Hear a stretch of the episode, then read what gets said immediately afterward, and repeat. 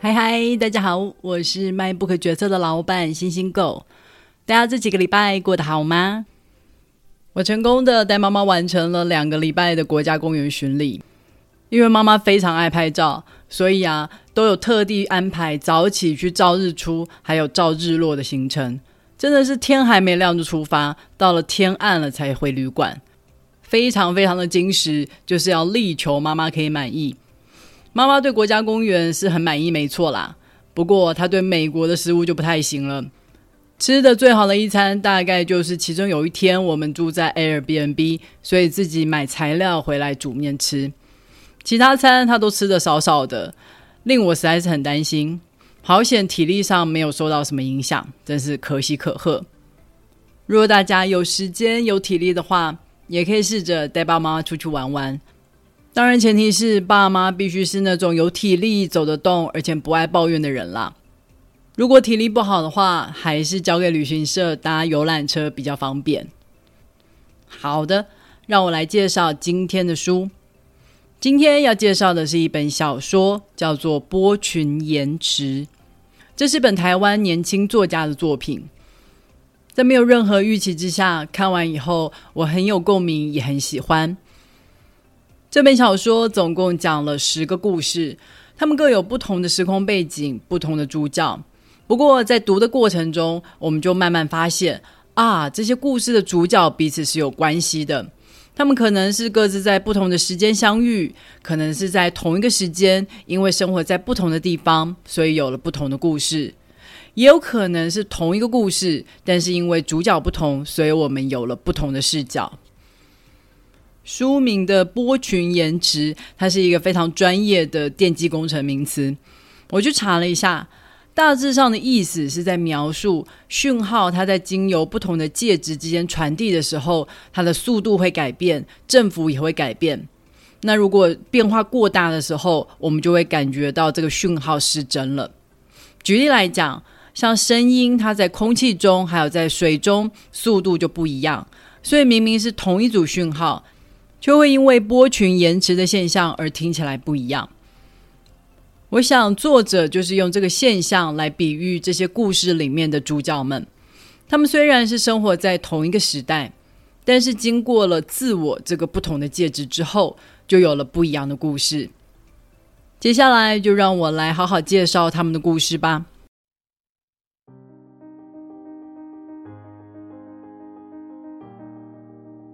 小说里面有两个主角是来自香港，小晴还有永兴。如果你跟我的年纪差不多的话，应该都有经历过香港非常辉煌的那个时代。小时候最红的明星都是来自香港，每一个小孩都对港片如数家珍。当然，港剧也没有落下，不管是《大时代》或是《义不容情》，我每一个周末都有准时收看。那时候很多港星都会来台湾发行专辑，我也买了不少。因为香港人都是讲广东话嘛，所以港星他们讲华语就会带着广东腔。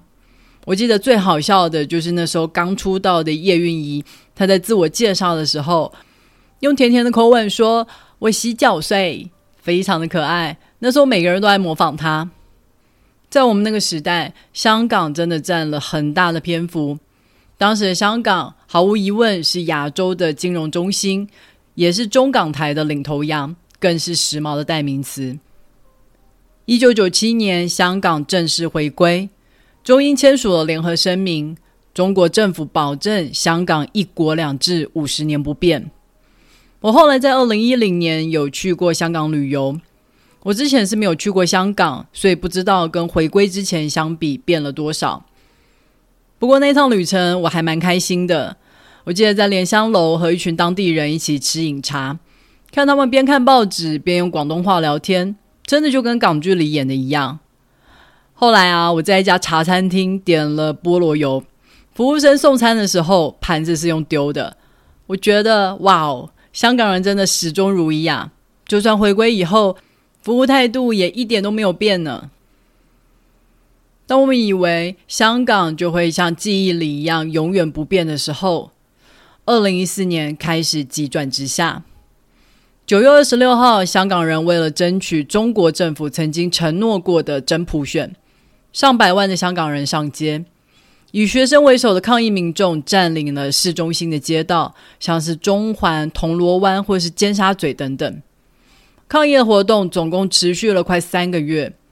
当时抗议民众为了要抵抗政府驱赶所丢的催泪弹，纷纷撑起了雨伞。所以媒体又把这场抗争称为“雨伞运动”。这场抗争最终没有为香港争取到真普选，倒是让大家开始见识到，原来所谓的五十年不变，其实早就摇摇欲坠了。五年后，在二零一九年，香港政府强行贯彻了中国政府的意志，通过了所谓的逃犯条例。这个条例容许将香港境内的人引渡到中国受审，甚至只是过境香港的人都有被引渡的危险。所以这个法案等于是扯破了一国两制的面具，香港的司法独立已经不复存在。这次抗争的规模比雨伞运动还要大，上街的香港人远远超过了两百万人，很多香港人都感觉到迫切的危机。意识到，如果再不站出来，就再也没有机会了。在这一次的抗争中，香港人改变了抗争的手法。他们没有统一的领导者，所有的抗争者都是在网络上自发性的集结。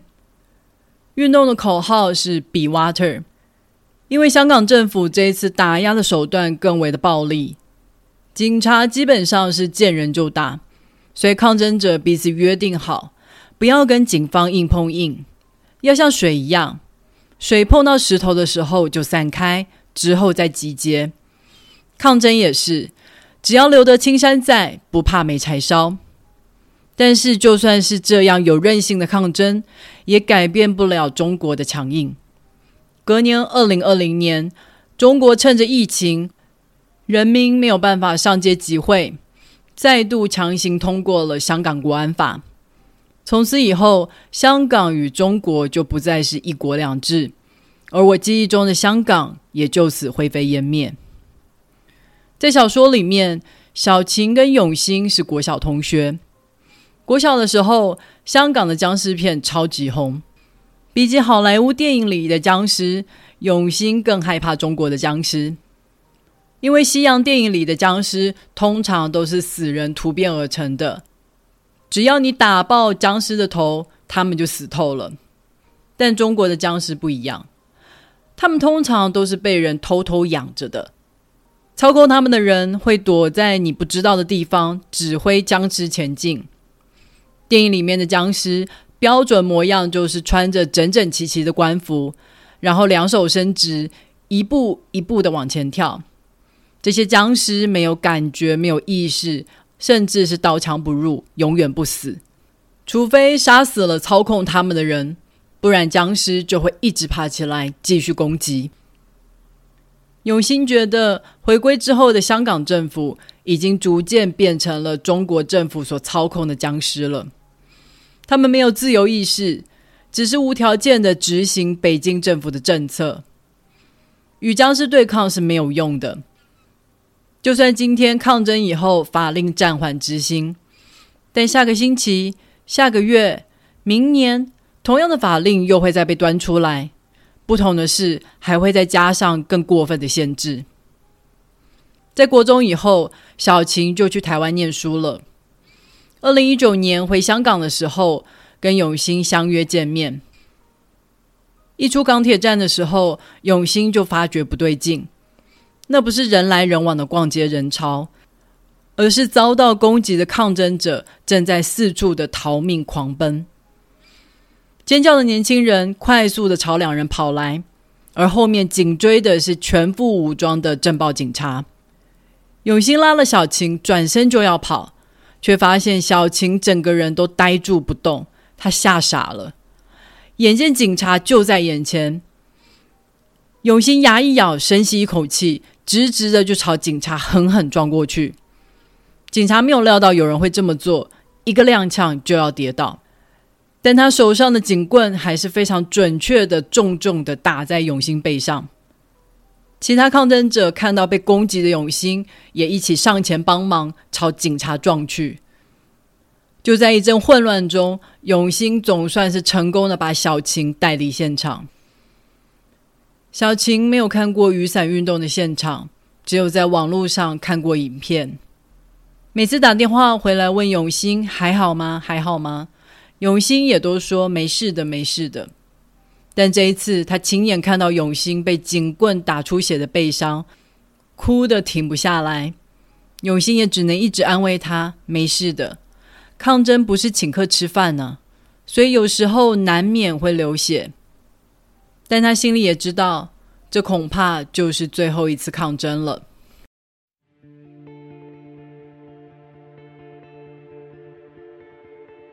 小说里面有一首歌贯穿了许多篇故事。它的原曲是日本歌手泽田研二在一九七五年所发表的《任时光流逝》。后来，香港歌手钟镇涛阿 B 也唱了他的英文版本四点五十五分，还有广东话版本《让一切随风》。中文版本的歌名是《爱你一万年》，更是有好多个歌手都演唱过。早在日本原曲发表的两年后，一九七七年。歌手尤雅就唱了他的第一个中文版本，那时候还是民谣甜美风呢。不过对我来说，当然最熟悉的版本就是伍佰所演唱的喽。歌曲一开头就是荡人心弦的吉他，而伍佰男子汉的沧桑嗓音更是我对这首歌全部的记忆。差不多时期，王家卫也推出了他的经典电影《重庆森林》。里面有一句著名的台词：“如果记忆是一个罐头的话，我希望这个罐头不会过期。如果一定要加一个日子的话，那我希望它是一万年。”再后来，周星驰的神作《大话西游》里面又改编了这一段台词，创造出了另一段同样被人津津乐道的台词。至尊宝说。曾经有一份真诚的爱情放在我面前，我没有珍惜，等我失去的时候才后悔莫及。如果上天能够再给我一次重来的机会的话，我会对那个女孩子说三个字：“我爱你。”如果非要在这份爱加上一个期限，我希望是一万年。我不知道你们还有多少人熟悉这些歌、这些电影。不过这些作品真的对我来说都深具意义，它建构了我年轻的回忆，尤其是音乐，旋律总是能够迅速的把人就带回某个时空中。作者其实还在小说里面提到了非常多的歌曲，因为他提到的歌曲与我平时在听的歌单高度重合，非常有熟悉感，所以原本我在看完书的时候就想把书里面提到的歌建成歌单。结果发现，早就有其他的读者做过一样的事了。现在去 YouTube 上面搜寻“波群延迟”，就可以找到歌单喽。我对“一万年”这句话特别有感觉。我们都知道，一万年并不是真的指一万年，而是永恒的一种比喻。人的寿命跟一万年相比起来，简直就是微不足道。所以我向你承诺一万年不变，就是承诺永远不变。我们在年轻的时候真的很爱说永远，希望所有的美好都能留下来。我记得我高中的时候，非常珍重的送给了好朋友一组友谊长存的杯子。我期待我们之间的默契，还有无话不说的友谊能够永远不变。我很有信心，觉得就算未来结婚成家，我们一定也会继续做好朋友，继续分享彼此的心事。然而，现实就是，大学他读了不同的科系，越来越忙。即使我们都在同一个大学，也越来越少见面。而毕业以后，他就出国读书，留在国外工作了。即使回台湾，我们也不一定有机会见面。现在我跟他都在美国了，但是却在不同州。好不容易我去了他那一州旅行，可以见个面，一起吃个饭。短短一顿饭的时间，没有什么机会讲心里话，只是交换一下彼此的近况。我们当然还是朋友，但不再是彼此最重要的朋友了。就像小说里面的少凯还有蜘蛛，他们既是室友又是好友，一起经历了很多事情。两人在一起闲聊的时候会互相亏来亏去。哎，你记不记得以前陪我去医院看女友啊？记得啊。你记不记得以前我们边喝酒边逛鬼屋啊？记得啊。你记不记得我们总是一起在宿舍门口抽烟呢？当然记得啊。这么多的共同回忆，让邵凯一直以为他一定会是蜘蛛的伴郎。然而事实上，毕业以后大家就越走越远了。蜘蛛默默的就结婚了，而他的老婆邵凯根本就不认识。多年以后，他们在捷运上重逢，互相寒暄了一下。很快，捷运就到站了，两人挥手道别。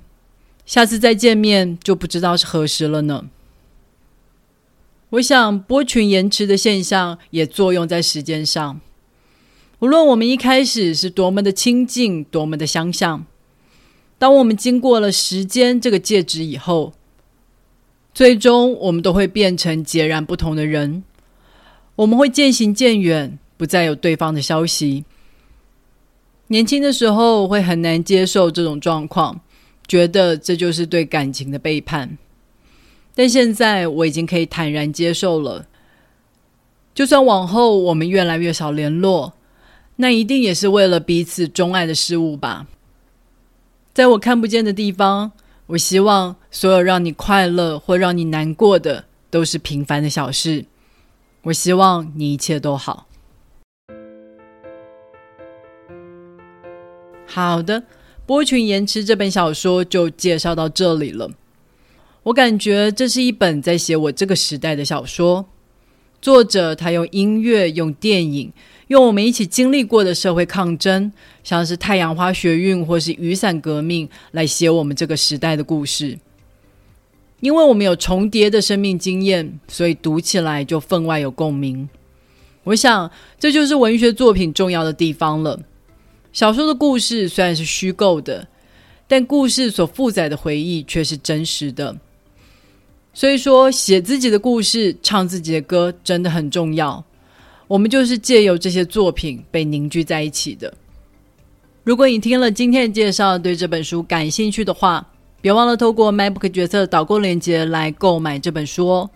网址是 triple w 点 mybook 点 tw。也别忘了在 Apple Podcast、Spotify、First Story 还有 YouTube 上面订阅 MyBook 决策。你的订阅跟留言就是对我最好的动力。今天是第六季的最后一集，所以下个礼拜会休息一周。我们隔周再相见吧，拜拜。